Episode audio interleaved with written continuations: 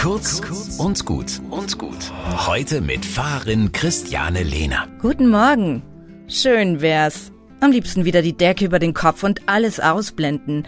Vogelstrauß-Taktik, also Kopf in den Sand stecken, wenn's unangenehm ist.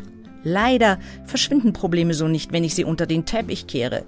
Sie sind nicht nur weiterhin da, sie werden sogar noch belastender, weil sie sich immer wieder in Erinnerung bringen.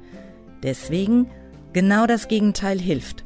Teppich hochheben, genau hinschauen und feststellen, was läuft schief, was ärgert mich, was belastet mich. Was Unangenehmes anschauen. Allein davor muss ich doch gar keine Angst haben. Dabei kann mir ja gar nichts passieren.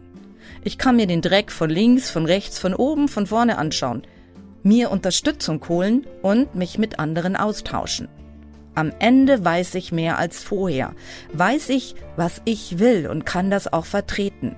Genauso werde ich stark für die Herausforderung des Lebens und hinterher geht's mir auf jeden Fall besser.